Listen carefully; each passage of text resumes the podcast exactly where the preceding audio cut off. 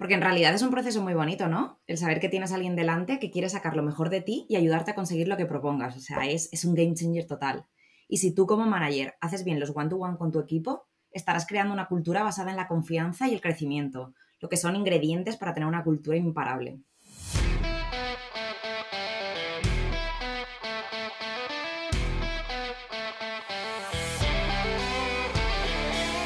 Buenos días por la mañana y bienvenidos a todos y a todas a Human Talent Club, el podcast donde compartimos estrategias, experiencias y conocimientos acerca de la gestión del talento, el futuro del trabajo y el desarrollo profesional. Mi nombre es Ángel Cabañeros y conmigo está Inés de la Fuente. ¿Cómo estás, Inés? Pues divinamente, ¿cómo estás tú? Yo, divinamente también. Eh, y con muchas ganas de este capítulo porque es un tema que me toca bastante de cerca. Sí, te toca a ti y a mucha gente. Es algo de lo que se escucha mucho hablar, pero siento que nadie tiene una hoja de ruta clara, ¿sabes? Entonces, hoy vamos a hablar de qué es un one-to-one, por qué es importante y también compartiremos cinco tipos de preguntas que puedes hacer en un one-to-one para que sea enriquecedor y ayude a progresar a las personas que lo hacen. Y esto la verdad es que no es nada fácil. Me refiero al hecho de medir la temperatura de tu equipo y ayudarles a sacar todo su potencial. Bueno, para las personas que no sepan qué es un one-to-one, eh, es una herramienta de management es básicamente una reunión que ocurre entre el manager y un colaborador, donde el objetivo principal es construir confianza, estar alineados y ayudar, y ayudar a crecer profesionalmente. Pero entonces, ¿qué diferencia hay entre una reunión normal y un one-to-one? Pues básicamente todo, no son para nada parecidos. A ver, imagínate, tú durante tu semana, pues tienes tus reuniones internas, a lo mejor con proveedores, incluso tus weeklies, ¿no? Más operativos eh, de diferentes proyectos. Pero realmente en estas reuniones es evidente que no tienes tiempo para conectar con tu manager y ni, mucho menos eh, tienes tiempo para dedicarle a tu propia carrera profesional. Es como un tiempo que se dedica exclusivamente a eso, plantearte tu carrera profesional. Claro, es que yo creo que mucha gente lo que confunde, una performance review, que ya hablaremos de ellas en otro, en otro podcast, por cierto, con un one-to-one. -one. Y la diferencia, la verdad, es que es vital. A mí me parece, y de verdad, con total sinceridad, que los one-to-one -one están hechos para crear esa tranquilidad psicológica, ¿no? Sembrar al final las semillas de la confianza. Porque realmente si no hay confianza, no entras en un meeting y te abres ahí a tu manager sin más. Se necesita pues eso, la, tranquilidad de que estás en un espacio donde puedes expresarte, equivocarte y sobre todo aprender. Es que esto al final em, es como un hábito. Al principio te cuesta, te sientes raro, ¿no? Y la tendencia te dice que no lo hagas. O sea, ¿qué necesidad hay? Con lo gusto que tú estabas.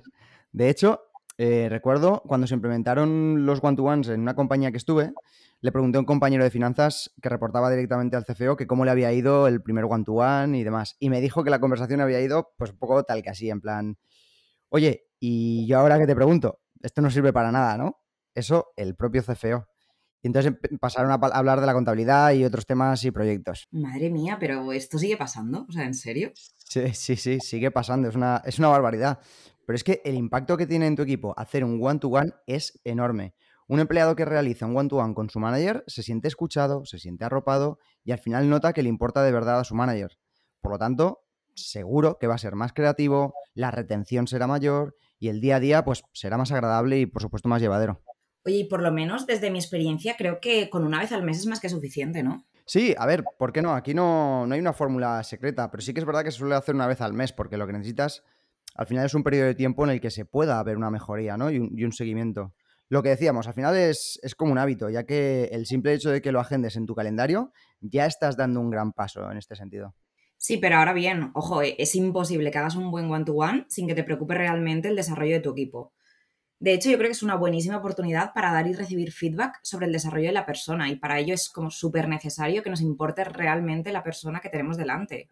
De hecho, no sé si conocerás el libro de, de Radical Candor. Sí, sí, sí, es un clásico ya. Bueno, pues en este libro, la autora Kim Scott habla de que existen dos variables para poder dar feedback adecuadamente. Por una parte, importarte, importarte de verdad a la persona y por otra, retar directamente. O al final lo que es lo mismo, ser capaz de decir esas cosas que no te gusta tanto oír, ¿sabes? es, un libro brutal. De hecho, eh, para la gente que no lo conozca, se lo dejamos en la descripción. Y, bueno, siguiendo el hilo de lo que dices, es que al final el one-to-one se fundamenta en eso, ¿verdad? En, saber escuchar a nuestro colaborador pues, para poder guiarle al final en su desarrollo profesional. Y cuando damos feedback, que es lo que comentabas, por mucho que lo hagamos con todo el tacto del mundo, hay cosas que necesitan decirse por el bien de la persona o, ojo, también a veces por el equipo, porque no hay que olvidar que trabajamos en equipo y el desarrollo individual de cada una de nuestra gente multiplica exponencialmente el progreso de tu equipo. Y es que lo de dar feedback es otro tema que da conversación para largo, pero eso, Mm. A- al dar feedback también se deben decir las cosas que no son tan buenas de oír. Pero que eso está genial, porque para decirme lo guapo que soy ya tengo a mi madre. ¿sabes?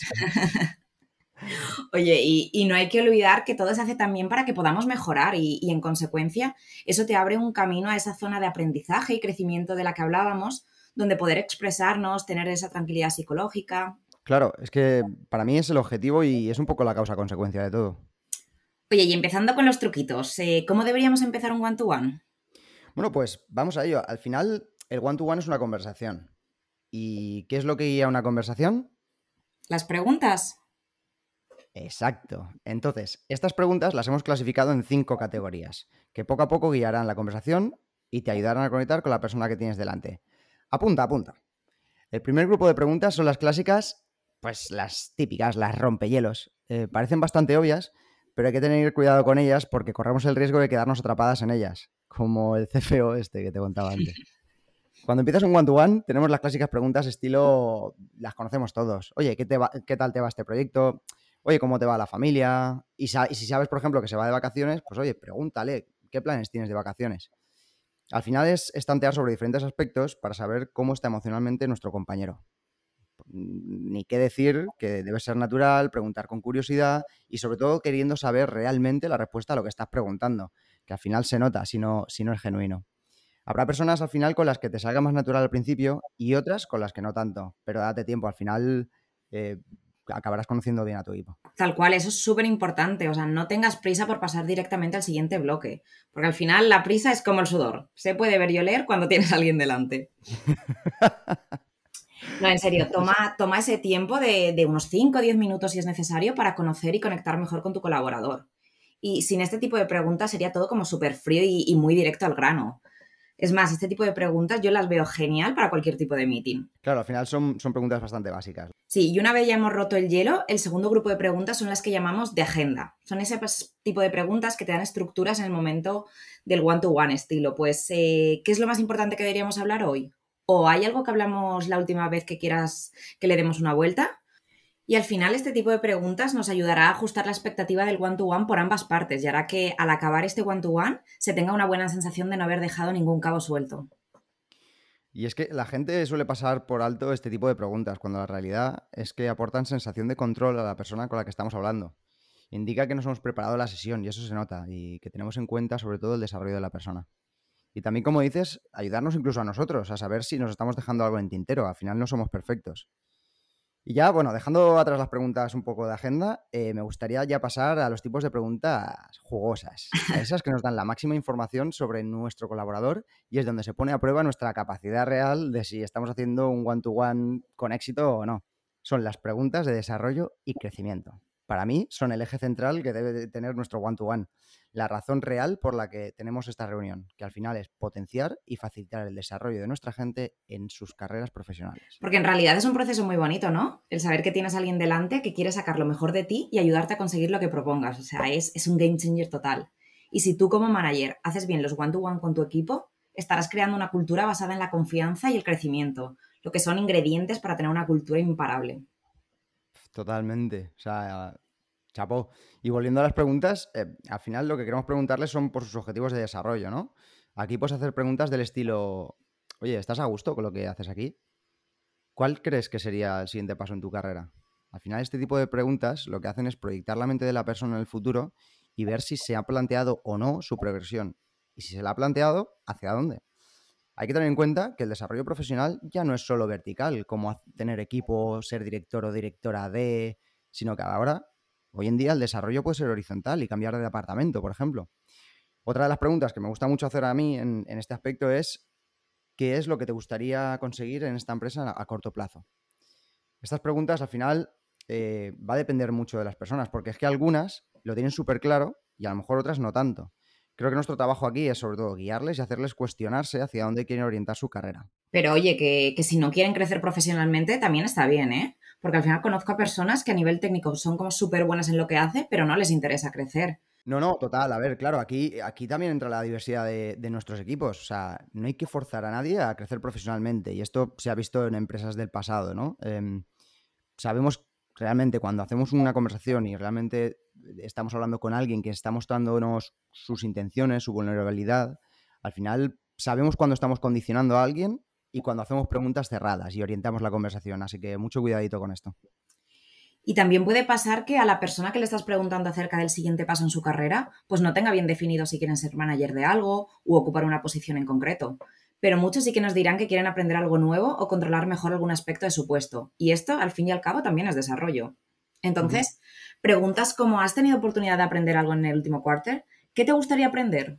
O quizá, ¿qué tipo de formación te sería útil ahora mismo? Este tipo de preguntas nos ayudarán a comprender lo que les gusta y hacia dónde quieren orientar su desarrollo. Entonces, si trabajas en, nuestro equipo, es bastante probable que conozcamos su sector y poder incluso recomendarle formaciones o cursos que le puedan venir bien a esta persona. Claro, qué bueno. Es verdad que, mucha gente no ve el objetivo ¿no? a largo plazo, pero sí que ve las necesidades al corto o medio y sabe lo que quiere o lo que necesita aprender. Por ejemplo, en nuestro ámbito, en la gestión de personas, hay mucha gente que no tiene claro que quiere acabar como HR manager, coordinando un área de, people y cultura, ¿no? O que no se lo ha planteado al final. Es que realmente tienes que tener en cuenta muchas cosas. Pero sí que saben, a lo mejor, que quieren aprender, pues, pues cómo hacer planes de formación, cómo crear una estrategia de atracción del talento. Y entonces comienzan a formarse en estas cosas. Total, y si no, míranos a nosotros, aprendiendo a hacer podcast. bueno, ahí estamos, estamos ahí. Venga, pues vamos a pasar al cuarto bloque de preguntas, las llamadas preguntas de Work Experience o experiencia del trabajo este tipo de preguntas suelen hacerse para asegurarnos de que nuestro colaborador está teniendo una experiencia agradable en su día a día con el impacto que percibe de su propio trabajo. Y en general, este tipo de preguntas nos sirven para averiguar si existe algún problema y así poder arreglarlo. Entonces, en este bloque podemos hacer preguntas directas como, oye, ¿qué tal te sientes en tu trabajo? ¿O qué es lo que más te frustra en tu día a día? A ver, puede que la pregunta de cómo te sientes a lo mejor eh, nos suene muy directa, pero es que muchas veces lo mejor es andar sin rodeos eh, y preguntar y directos al grano. Claro, totalmente. Es que al final lo que queremos saber es qué les distorsiona en su día a día. Y mi favorita en este bloque es la de, oye, si pudieras cambiar una cosa de tu trabajo hoy, ¿qué cambiarías? De verdad, me parece una pregunta brutal porque es una pregunta abierta y te están diciendo cuál es su principal pain point. Me quedo con esa pregunta, es súper buena Em, y con esta pregunta pasamos al último bloque.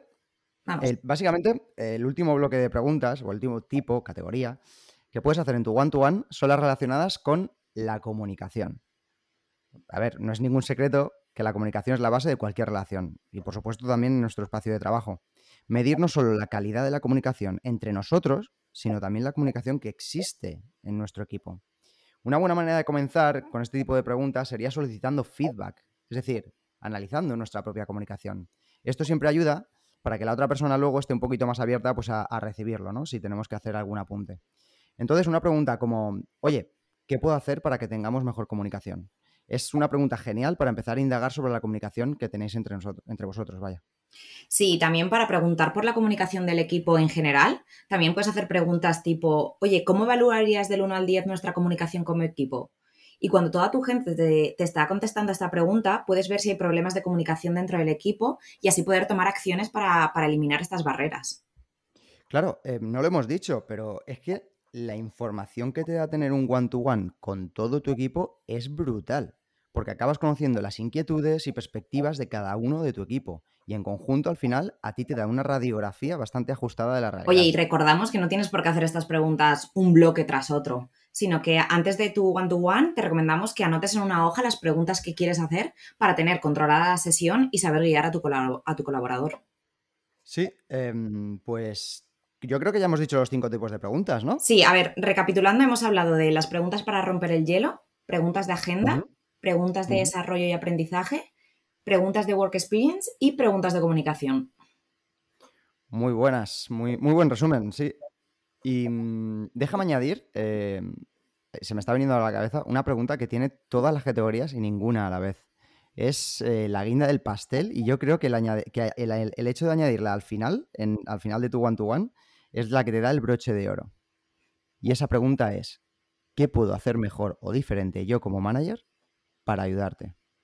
Si hacemos esta pregunta, significa que tenemos ese, ese growth mindset, esa mentalidad de que queremos mejorar como managers y sobre todo servir a nuestro equipo. Pero no servir desde el punto de vista de esclavo, como la esclavitud, no. Servir desde el punto de vista de atención y de querer cuidar a tu equipo. Y eso es súper importante. Claro, es que al final lo comentábamos al principio, ¿no? El one-to-one tiene mucho de, de, gestión de feedback. Y al final, con los tiempos tan cambiantes o con las tendencias del futuro del trabajo, tenemos ya una gestión de personas que está totalmente descentralizada. Y oye, es ahora, de verdad, más que nunca, que se vuelve indispensable escuchar a nuestro equipo y ayudarles a progresar en su propio camino. Y con esto nos despedimos. Eh, gracias Inés, gracias a ti también por escuchar este podcast donde, como sabes, compartimos estrategias, experiencias y conocimientos acerca de la gestión del talento, el futuro del trabajo y el desarrollo profesional. Recuerda que también puedes encontrarnos en LinkedIn o en nuestra página web growaracademy.com. Pues te deseamos una fantástica semana y nos vemos, o mejor oímos, en dos semanas a la misma hora en el mismo lugar, Human Talent Club. Hasta luego.